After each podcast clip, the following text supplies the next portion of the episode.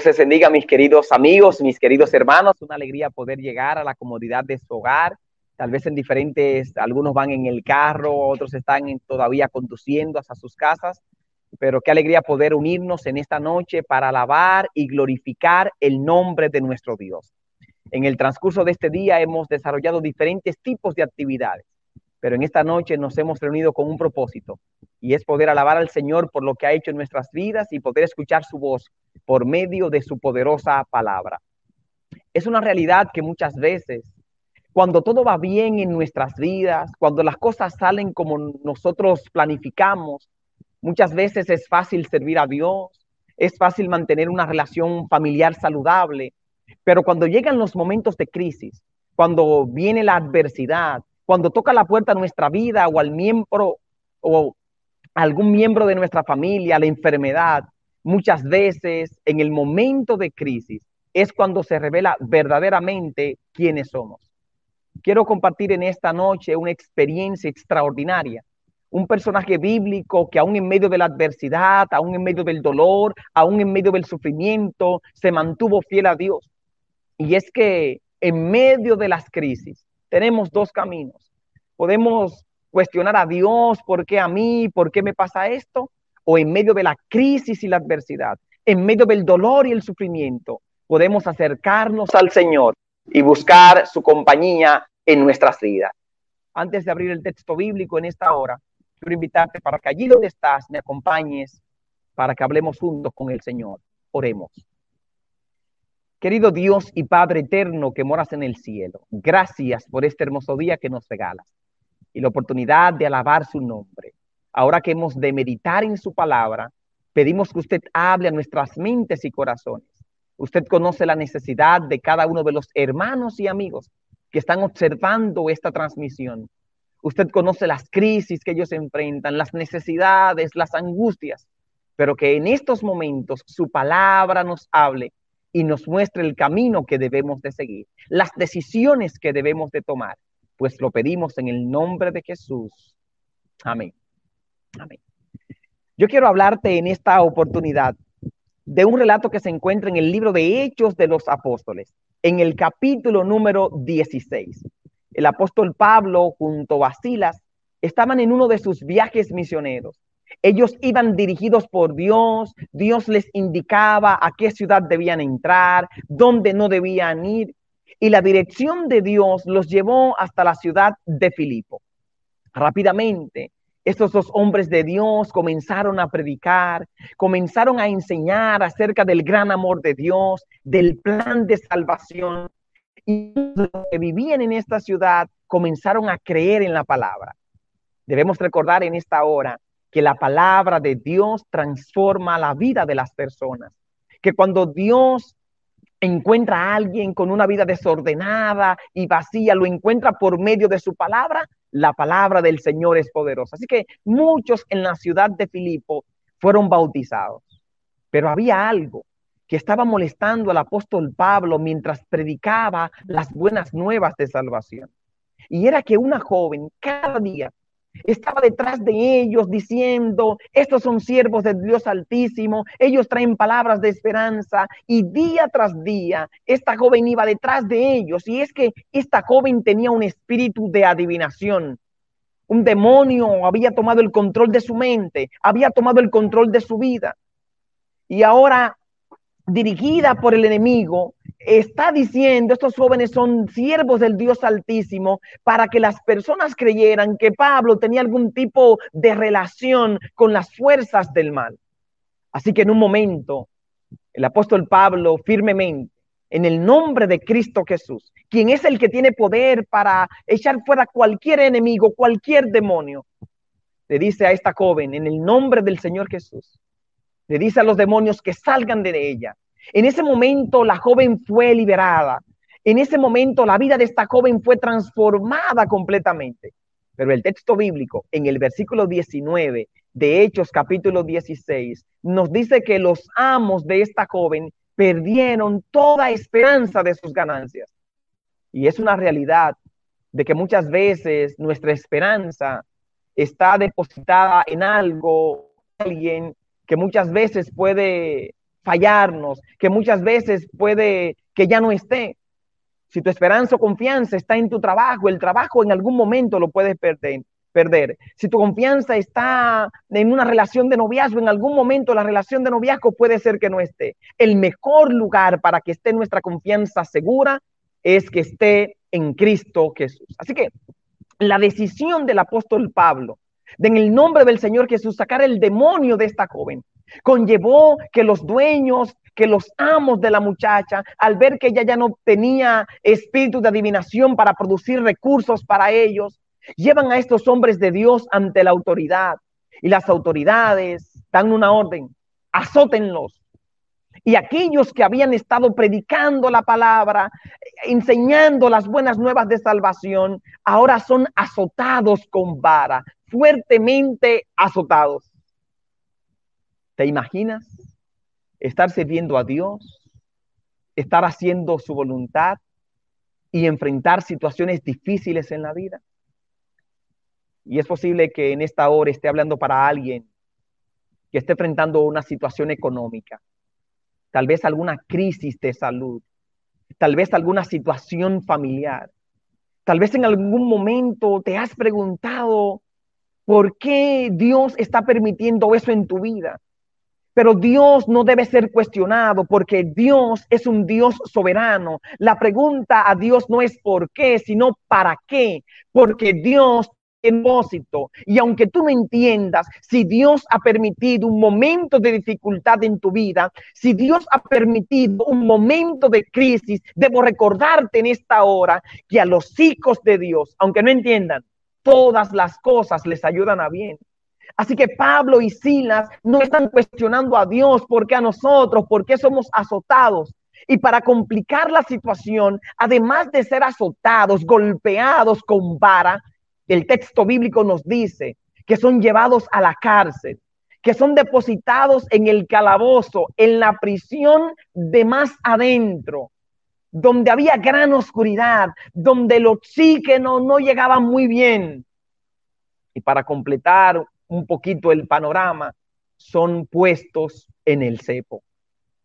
Aquellos que habían llegado dirigidos por Dios, Aquellos que habían llegado a esta ciudad para traer esperanza, para traer salvación, ahora estaban atravesando un momento de crisis en sus vidas. Y yo quiero decirte algo en esta hora, y es que la crisis vendrá. Sí, mi querido amigo, mi querido hermano, la crisis vendrá. Y tal vez estoy hablando para alguien que sabe qué es vivir en una crisis, para alguien que en estos momentos está atravesando una crisis. Una crisis es cualquier situación que supera tu capacidad, que supera tu conocimiento, que supera tu experiencia para poder traer solución, para poder arreglar la situación. Y cuando atravesamos un momento de crisis, como te decía en la parte introductoria, solamente tenemos dos opciones. En medio de la crisis y la dificultad que viene a tu vida, que viene a tu familia, que afecta a tu salud, que afecta a tus finanzas, puedes cuestionar a Dios. O en el momento de dificultad que estás enfrentando, puedes acercarte a Dios para pedir su compañía, para poder para poder en el nombre del Señor Jesús tener esperanza y, y saber que tu problema en las manos de Dios tiene solución. Sí, lo primero que te estoy diciendo en esta hora es que la crisis vendrá y muchas veces tú no vas a poder definir el tipo de crisis que va a llegar, pero tú sí puedes en el nombre de Cristo Jesús tomar una actitud positiva, tomar una actitud de confianza, reconocer que en medio de las dificultades de esta vida, que en medio de las dificultades que nos rodean, hay un Dios poderoso que continúa al control de todas las cosas.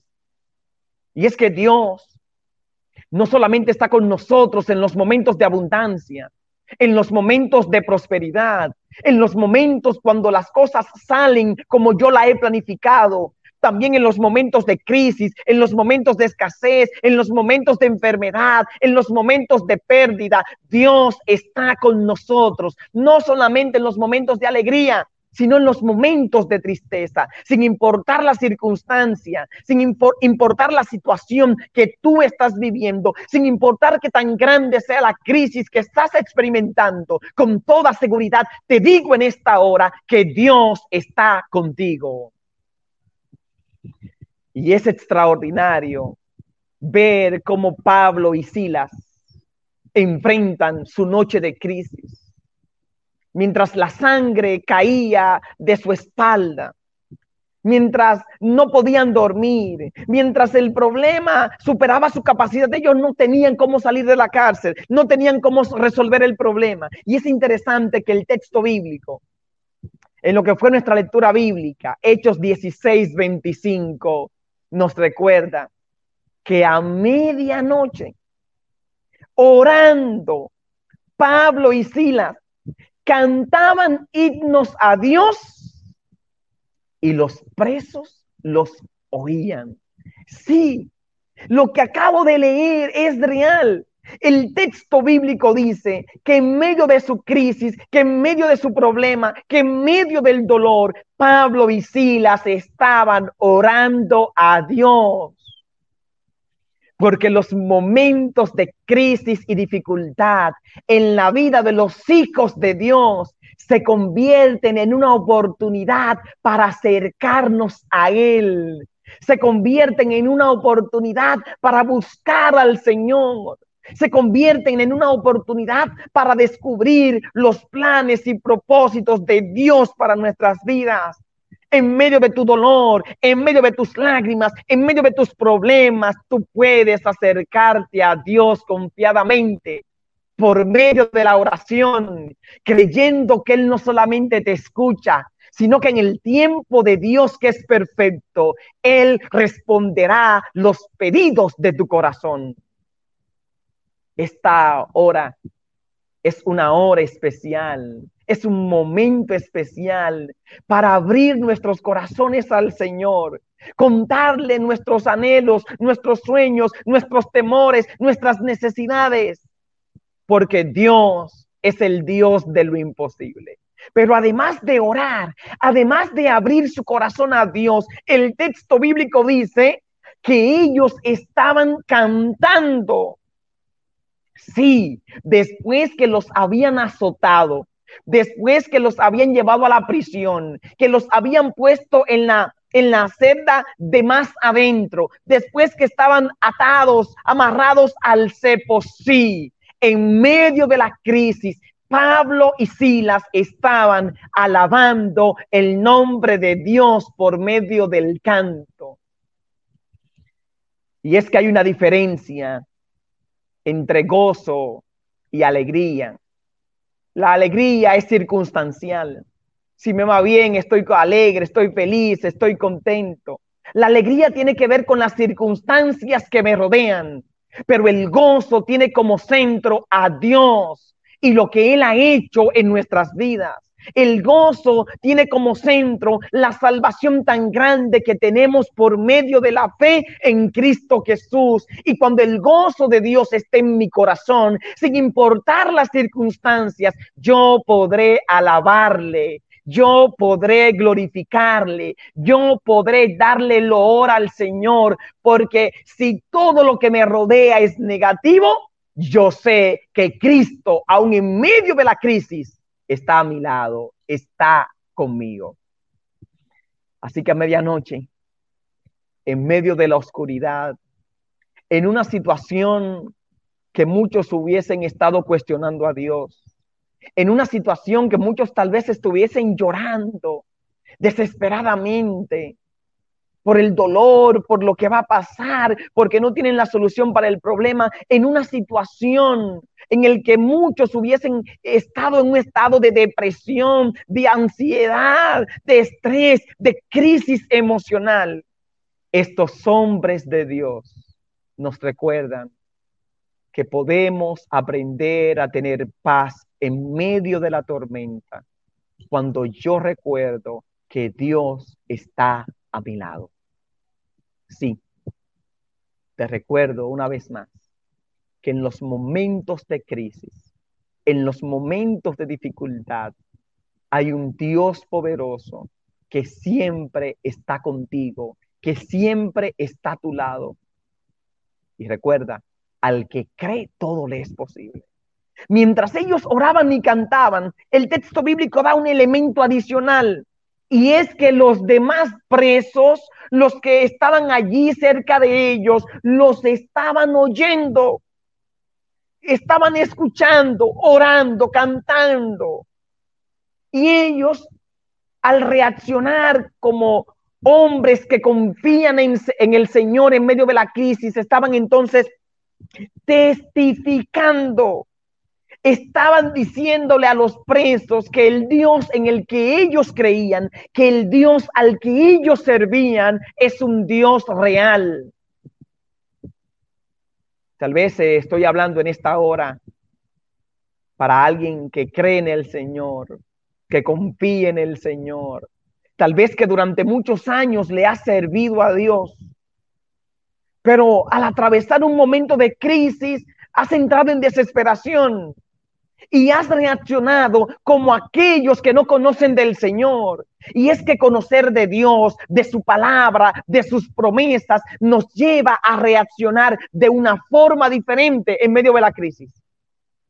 Tal vez estoy hablando para alguien que no conoce mucho de Dios, que no conoce mucho de la Biblia, que no conoce mucho de las promesas del Señor.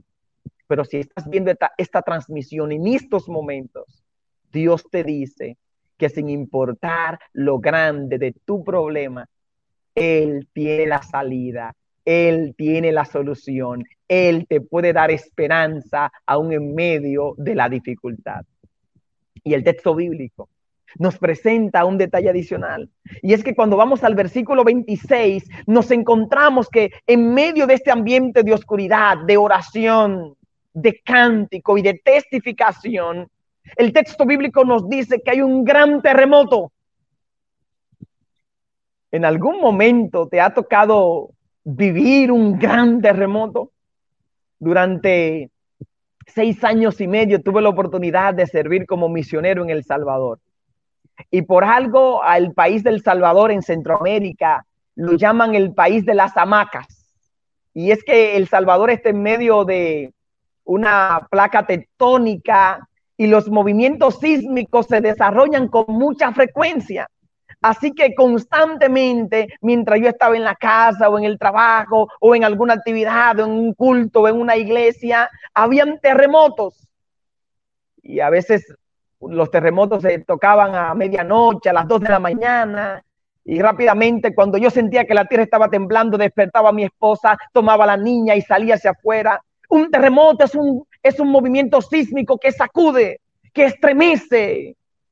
Y muchas veces en medio de la crisis tú puedes experimentar de que tu vida está atravesando por un momento de movimiento fuerte, tu vida está atravesando por un gran terremoto, tu matrimonio se sacude, la relación con tus hijos se estremece, la situación económica está a punto de colapsar, la salud está a punto de quebrantarse por completo.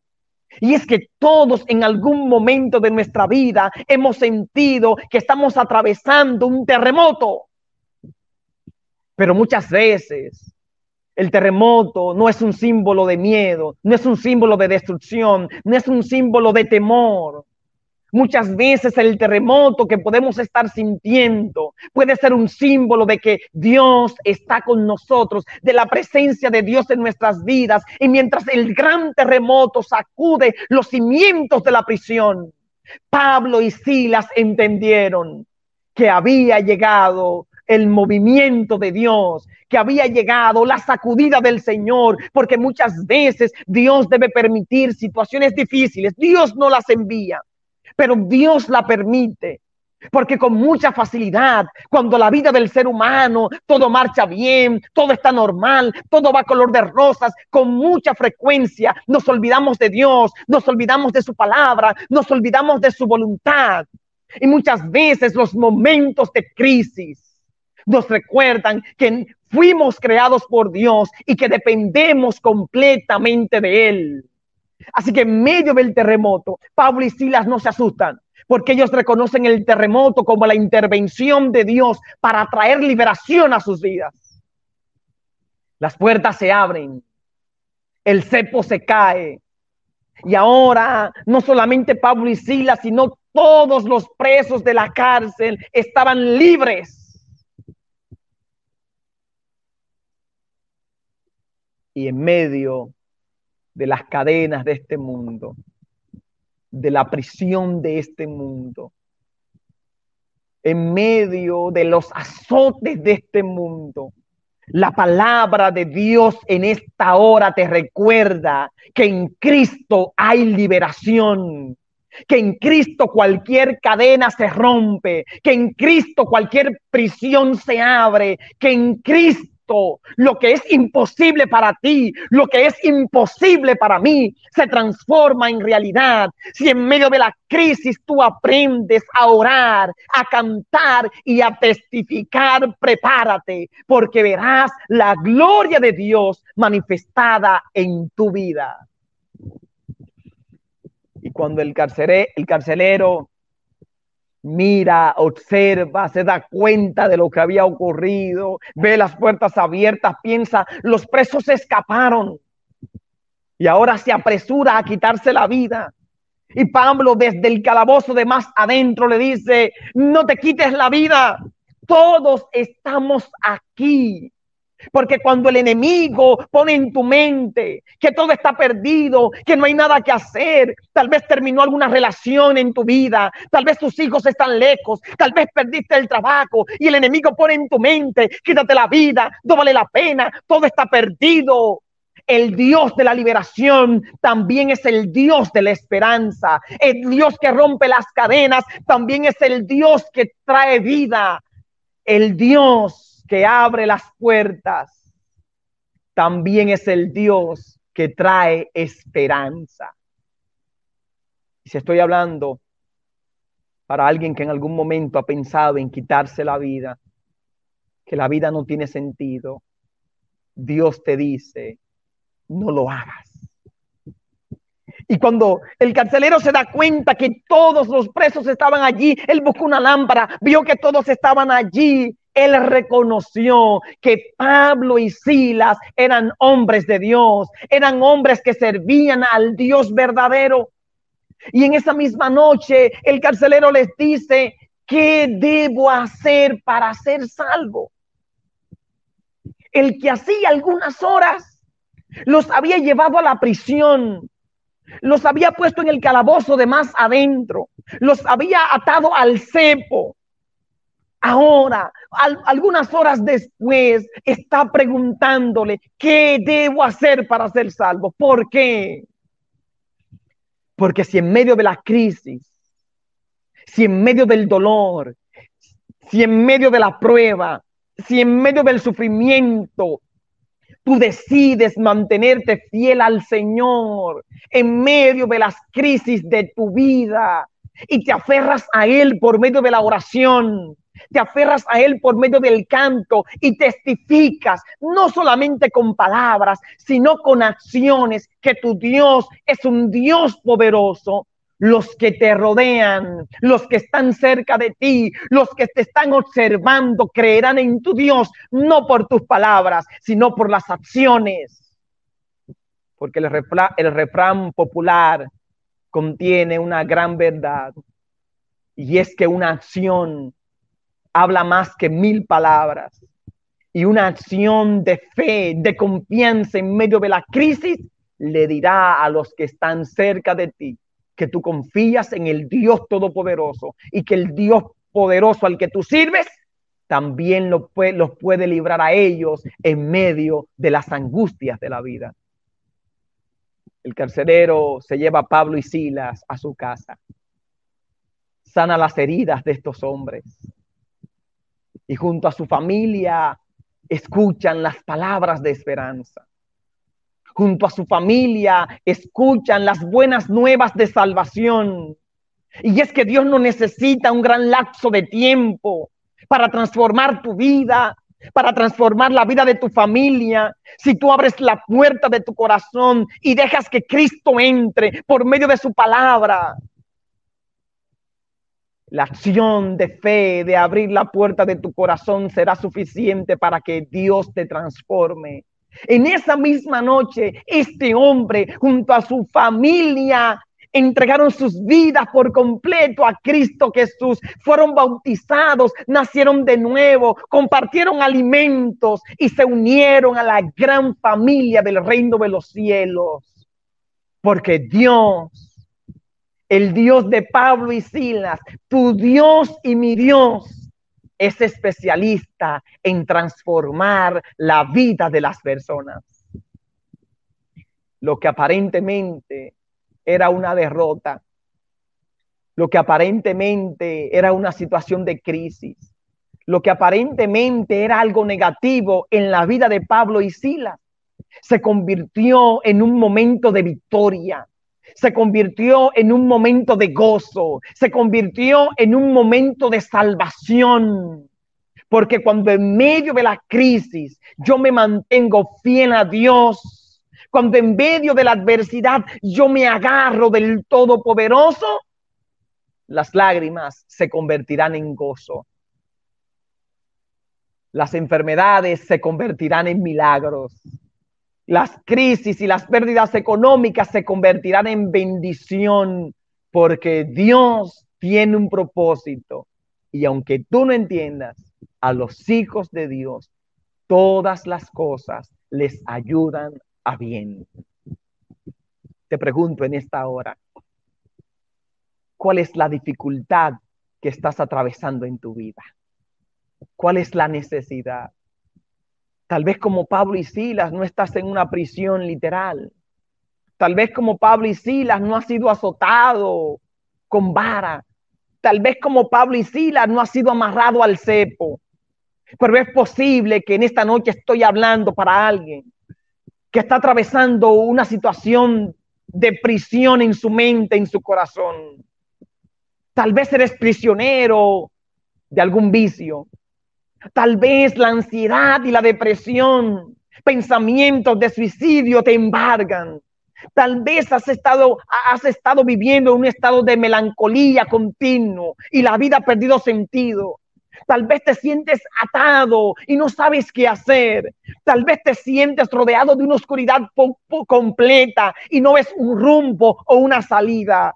Pero te digo en esta hora, en el nombre del Señor, que si tú aprendes en medio de la crisis, en medio del dolor, en medio de la oscuridad, agarrarte del Dios poderoso, si tú decides mantenerte fiel a Dios y a su palabra y hacer su voluntad, lo que hoy es una crisis se convertirá en una victoria para honra y gloria del Señor. Porque es la presencia de Dios en nuestras vidas. Es que aprendamos a confiar en Él aún en medio del dolor. Lo que nos habilitará para poder ver la gloria de Dios en nuestras vidas, en nuestra salud, en nuestras finanzas, en cada uno de los aspectos y quiero recordar ese poema conocido de las huellas en la arena. Y este caminante se dio cuenta que al caminar en la playa, en los momentos de dolor, de sufrimiento, de lágrimas, veía solamente un par de huellas. Y el caminante le dice, Señor Dios, ¿por qué en los momentos más difíciles de mi vida en los momentos de oscuridad, en los momentos de necesidad, solamente hay un par de huellas en la arena. ¿Por qué me abandonaste? ¿Por qué no estuviste allí conmigo? Y el poema dice que Dios le responde en esos momentos difíciles, en esos momentos de pérdida, en esos momentos de dolor, en esos momentos de sufrimiento, en esos momentos de crisis en tu vida, ves un par de huellas porque te llevaba en mis brazos. Dios está contigo, no solamente en los momentos de abundancia y prosperidad, de salud. Dios está contigo en medio de las crisis, en medio de las pruebas, en medio de las necesidades. Dios está contigo de forma continua. Y ese es el mensaje de la palabra del Señor que quiero que puedas guardar en tu corazón que sin importar lo que estás viviendo en este momento, Dios está a tu lado. Dios comprende tus lágrimas. Dios conoce tus luchas, Dios conoce tus preocupaciones. Y en su tiempo que es perfecto, al acercarnos a Él, al alabar su nombre, al testificar en su tiempo que es perfecto, las puertas se abrirán, el cepo caerá, las cadenas caerán, porque nuestro Dios es el Dios de la liberación.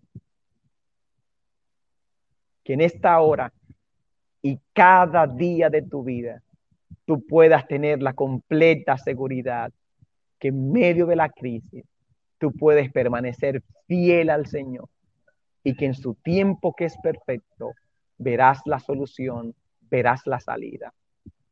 Yo quiero tener una oración especial en estos momentos por aquellos que quieren decirle al Señor, yo quiero sentir tu presencia a mi lado. Escribe allí en la caja de comentarios. Escribe allí en el chat.